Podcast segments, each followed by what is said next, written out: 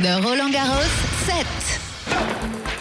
This podcast is brought to you by MasterCard.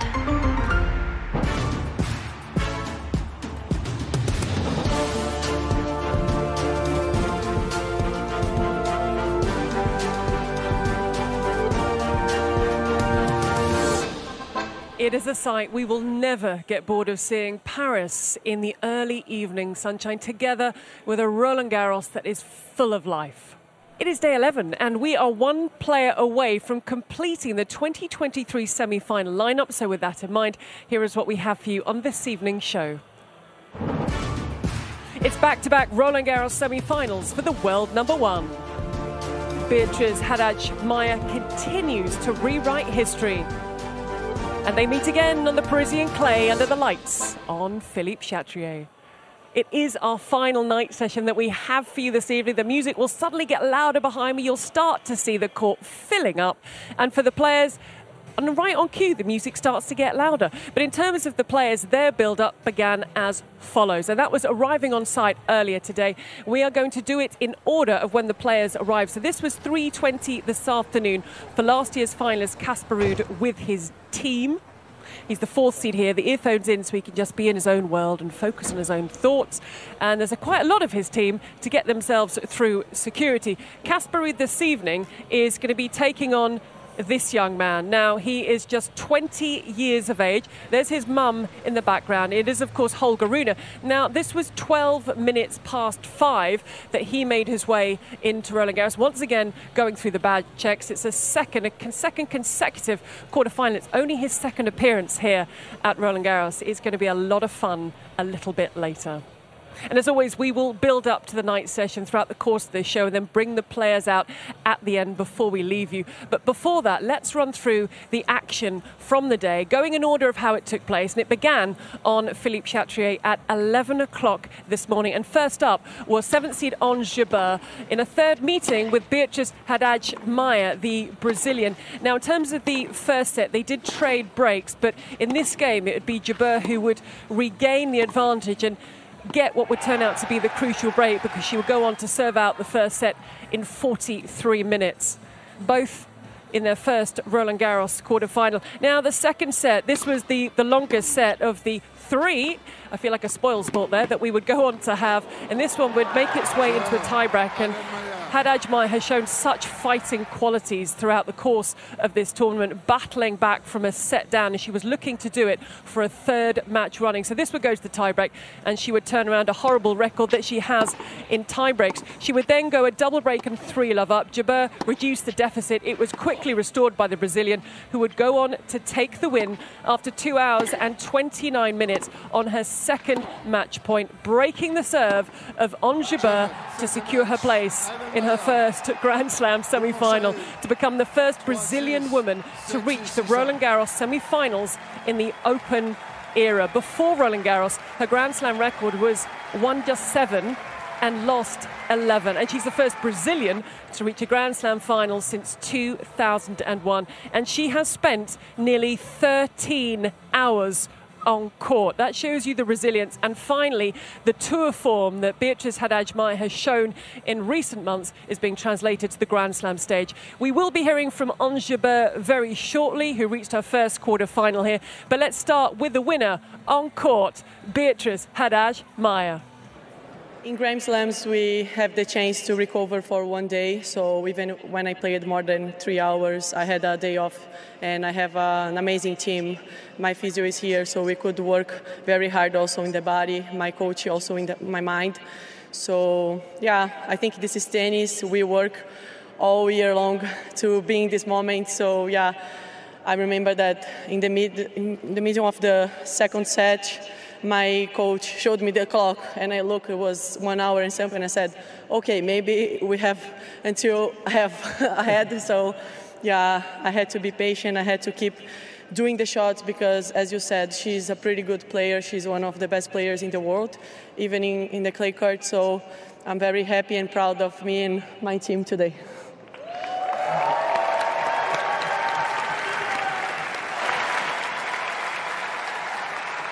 Yeah, I mean, I think it was uh, it is a great tournament. I, I, honestly wasn't expecting to be in the quarterfinals, especially this is kind of my first tournament after being injured.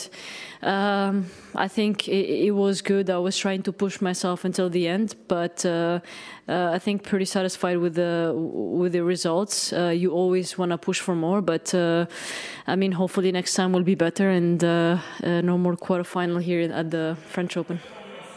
Next up, it was a repeat of last year's Roland Garros women's final in a seventh meeting, and it was always going to be a tough ask for Coco Gauff, who was 0 6 against Iga Swiatek coming into this match, and she had not taken a set from her. And as you can see there, that trend carried on with the pole. And they did trade breaks early in the sec- in the first set, sorry, but it was Swiatek who was able to assert herself on this match and give herself the advantage. A two time champion at Roland Garros 2020 and 2022. Her win loss record, Swiatek, for 2023, she's 132. She was looking for her 33rd win of the season and just six defeats.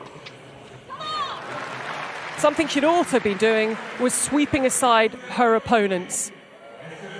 This was the most games she had dropped in a match on her way to securing herself back in the Roland Garros semi finals. That would be 15 games she would concede in just five matches to reach her fourth Grand Slam semi final in her last six Grand Slams. That's back to back semi finals for Iga Swiatek here. I think it was also being watched by Arsene Wenger in the crowd. That was also for Swiatek, her 25th career win against a top 10 players. Her numbers are already pretty good, and she is just 22 years of age. She is a defending champion. We'll hear from her shortly. We'll also hear from Coco in press, but let's start with the winner on court.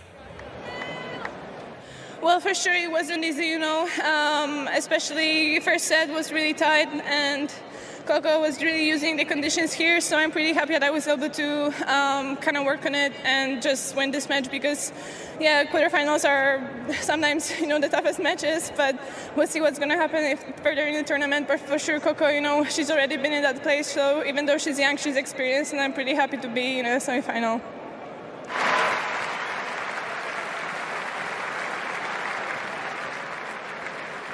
I tried to change up a different way how I played. Um, I don't know. I mean, obviously I didn't win, so it, it didn't work. But um, I think on certain points it did. Um, but yeah, I have to figure something out. I think I had a, a couple chances to maybe go up in the scoreboard. Um, a lot of a couple breakpoint opportunities. Um, you know that you know little points can always change the momentum of the match, and um, she takes care of the details well, and it's something that I do good too. But it's obviously against her, I need to do even better. Now, finishing a short while ago was the first of the two men's quarterfinals taking place today, the first of the facing in Zverev a very difficult opponent because Zverev has the experience. He's been to a Grand Slam final. He's been to Grand Slam semi-finals here. But Thomas Martin Etcheverry at 49 in his first Grand Slam quarter-final gave a good account himself, although it was Sasha Zverev that would take the first set, but it was nip and tuck all the way with an early break for Etcheverry before Zverev was able to assert himself to close out through the first set. But the shoulders didn't drop for the 23 year old from Argentina, who was 49 in the world at the start of the tournament, and he leaves here with a new career high of 31. He also has a dog named Roland Garros. He was able to level things up and split sets with Sasha Zverev. Zverev looking for a third straight Roland Garros semi final, and it was a really, really great set of tennis, that third set that he would close out he knew at that point he was in the ascendancy and is able to start to take control. Great play from Zverev, and it has been throughout the tournament. You remember the injury here a year ago, but he's banished that from his mind. He's had last three night sessions, but he was back during the day. It's his fifth Roland Garros quarterfinal. He's now won three and lost two. It was his ninth Grand Slam quarterfinal, and with this win, he was through to his sixth Grand Slam semi final. It's his eighth appearance here at Roland Garros. Now, this is the bottom half of the men's draw. And Sasha Zverev is going about his business very, very nicely. A bright future for Thomas Martin Etcheverry. But this win was about this man and that roar. Sasha Zverev, the 27th seed, getting the job done earlier today booking his place in the semi finals. And after the win was complete, he spoke with Alex Corretja on court. I mean, the conditions during the day are better for me, and that's that's for sure because the, the ball is a lot faster, the ball bounces higher. So I think uh, the way I play tennis uh, on clay, I, I love to play on clay, but uh, you know, faster conditions are definitely better. But um, yeah, I mean, I practice every day during the day, so uh, the, the adjustment is still more for the night session than for the day sessions. But you know, on and all, it doesn't matter. I'm in the semifinals for Roland Garros. I'm, I'm happy about that, and uh, there's nothing nothing else to talk about. Time now to show you the points that caught our attention on day 11, and I think you will agree it was well worth highlighting.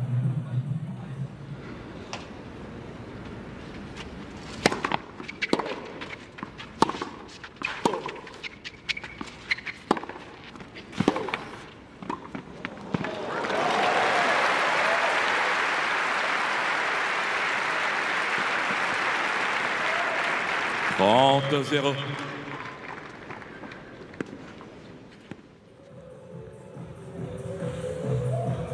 You're enjoying the action. I hope you're enjoying the music behind me. The crowd are, and everyone around me is swaying from side to side. This is the build up to the final night session of 2023. And in terms of the players who are going to be in that night session, you have seen them arrive. Now let's take a look at what they did afterwards. And for Casper Ruud, there was actually a bit of a gap between arriving and going to the gym at 4:30, flanked by members of his team. And it's something we see quite a lot of before they go out to practice. They will warm up the body and get the legs loose on the treadmill. There's also a big plasma screen in front of him if he wanted to keep an eye on the tennis. Now, in terms of his opponent, they, they didn't cross over in the gym at all because Rune arrived and then was pretty much straight away into the gym. Patrick Mouratoglou, part of his team, to his left. So he's watching the tennis. He's having a little loosener, and a little bit later, we're going to see them both, and we're going to hear from them when they were out on the practice courts. And there's the famous stretching bands, getting the body ready to go. So we will hear and see them a little bit later in practice. Now, I really hope you've been enjoying our Never Have I Ever series and the questions that I put to the players at the start of the tournament. And the good news is this evening we have some more revelations for you. Yeah. Who is that? Ugo Humbert. No way, really?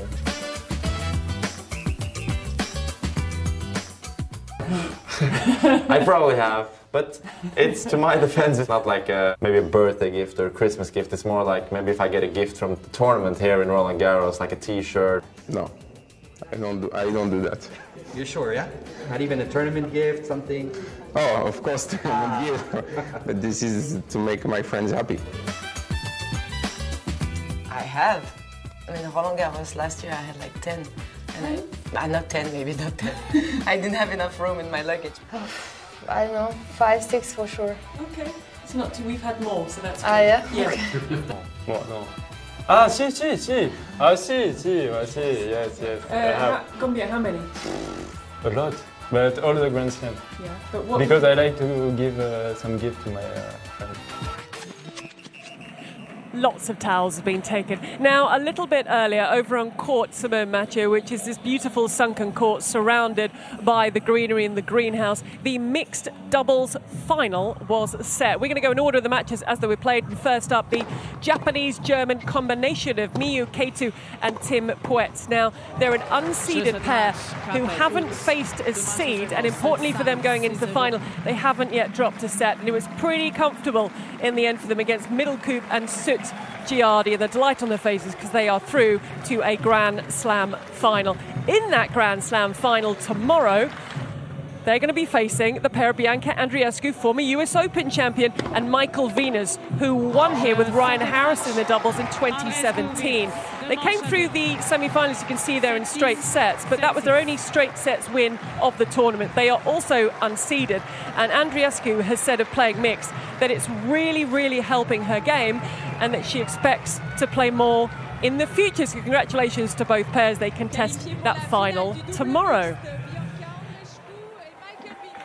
Lovely to see the smiles on their faces. Now, before we fully turn our attention and focus to the final night session, here for you a roundup of the best moments from day 11.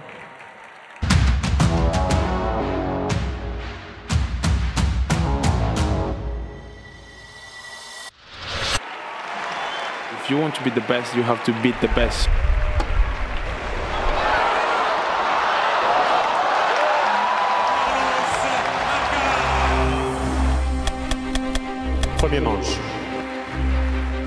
Yeah, I think this is tennis. We work all year long to bring this moment.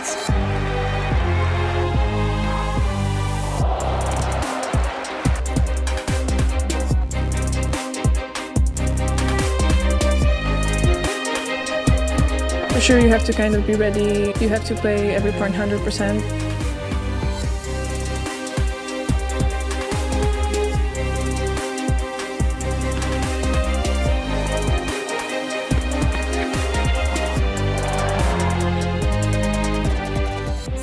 Day session highlights. Now, for the final time this year, we welcome you to the Roland Garros night session.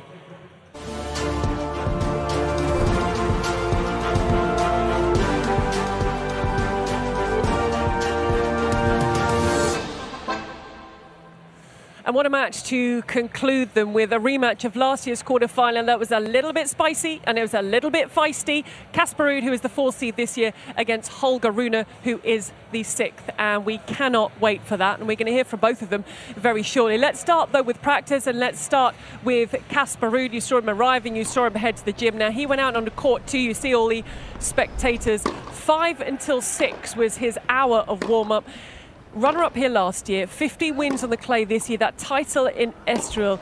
Just getting himself into the right form to come into Roland Garros, but he's looking for his first ever top 10 win at a Grand Slam. Would you believe he's 0 6, Ruud, and he's 0 3 here at Roland Garros, but he's faced some big names when he's played here at Roland Garros, including last year's final where he lost to Rafa Nadal. And once practice was complete, we were lucky enough to get a few words with Casper Ruud. Uh, it's going to be fun, hopefully, and uh, it's going to be a big challenge for sure. We are uh, both playing well, I guess, this tournament, and um, it's going to be, yeah, like you said, a fun rematch from last year. It's uh, it's very very good for uh, for the sport, uh, especially in Scandinavia, that we have two quarterfinalists, and yeah, we're going to try to bring our A game, both of us.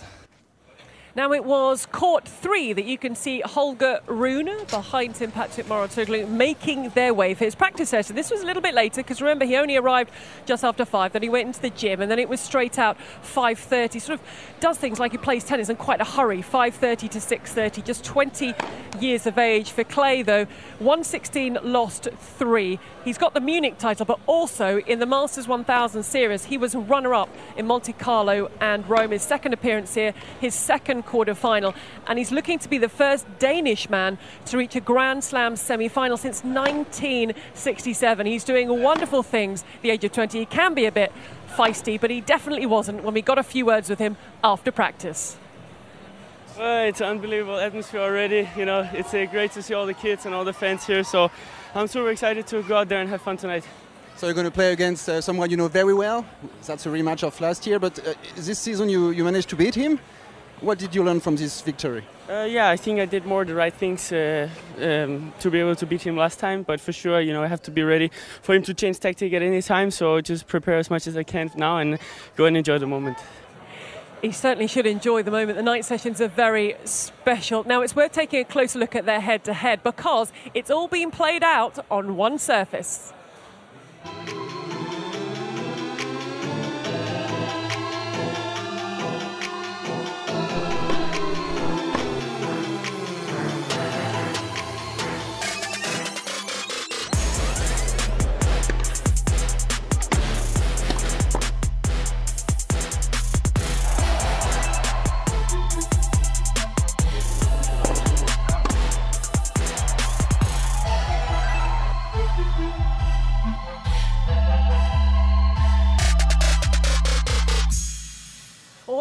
And I think the intriguing thing is that Rune won their most recent meeting coming into Roland Garros. That will have given the Dane a lot of confidence, but it's Casper Ruud, who's a former finalist here and the elder of the two, and we know how it turned out last time. So can you imagine Casper Ruud, Holger Rune under lights is going to be a lot of fun. Now, as we like to do, we like to mark your card for the next day. Maybe you're coming to Roland Garros, maybe you just want to plan your schedule in terms of what we have for you and it's a slightly later start. It's a midday start. Now we've we've run you through the mixed double pairings, and that final starts at midday, and then it's all about the women. So it's a not before three o'clock start. Now this is a second meeting between Karolina Muchova and Aryna Sabalenka. Sabalenka, the second seed, still in with the chance of being the world number one. She has to better what Iga Swiatek does. She takes on Muchova, who was 43 in the rankings when she came into this championship. She's gone up to 19 in the live ranker. She is playing some great tennis.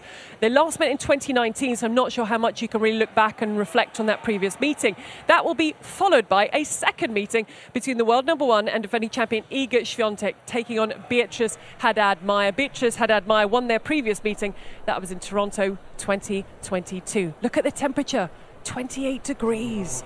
Hottest day so far. The sun is shining. Spectators are still milling around, even if they don't have a ticket for Philippe Chatrier. They're having a drink, they're going to the shop, they're just enjoying the tennis. There's also the Place des Mousquetaires, a massive screen where they can sit and enjoy the action as it unfolds. And that is the sight that you can see that I have behind me of Philippe Chatrier that's going to be, I'm sure, full to the rafters once everyone makes their way in because it's the final night session. And as Sasha Zverev said earlier, he prefers playing in the day in terms of his game. There is something so special. We saw what happened with Carlos Alcaraz last night. He said it was the best tennis he has ever played for 80% of that match. And now to the tunnel that takes on a different look. In the evening, there are lights, lit a bit like a nightclub corridor, as the players just have the final few words with their teams. It's going to be interesting to see the experience We've got to remember with Casper Ruud, it wasn't just the Roland Garros final last year. He reached the US Open final, and I remember being in the corridors of the Arthur Ashe when he came off having lost that final. And all there was was congratulations from his team for a superb year. They're a very close knit team. He's got his father alongside in a team that's been with them for a long, long time. But it's their time to depart as Holger Rune makes his way in with Patrick Mouratoglou and the rest of the members. And we saw Holger Rune's mum a little bit earlier. She'll be up in the box. She sometimes gets a little bit of his wrath if he's not happy, but they make their way out. And once they have left, you will hear the announcement, and it will be Holger Rune, the lower ranked of the two players, that will start the walk along the corridor, up the stairs, and out onto Philippe Chatrier. It's a special moment, and here it is for you the introduction of the players for the final night session of 2023. Sur vous. C'est parti.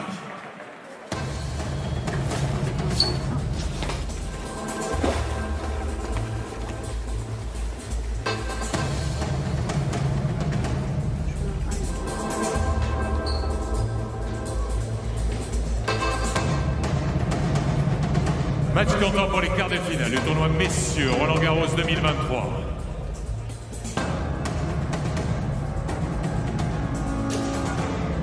Premier joueur n'a que 20 ans, il est sixième mondial, il a remporté le Rolex Paris Masters cet automne.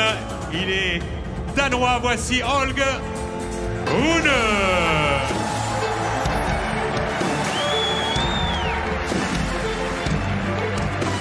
Il rentre accompagné par Jeanne.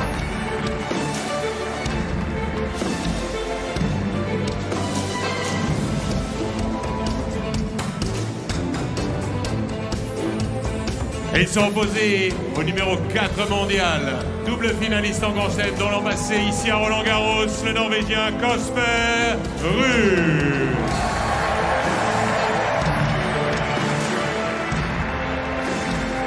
It's a wonderful ovation for both players as they make their way out behind me onto Philippe Chatrier. We're moments away for the final night session action from getting underway. It is going to be a fun final. You can follow it via the Roland Garros official social media channels and by the Roland Garros website. And right now, we are building up to that match on Radio Roland Garros, and we will have ball by ball commentary from the first ball to the last. So enjoy it, but make sure you join us at the same time at tomorrow when our women's final from 2023 will be set. Until then, enjoy the action.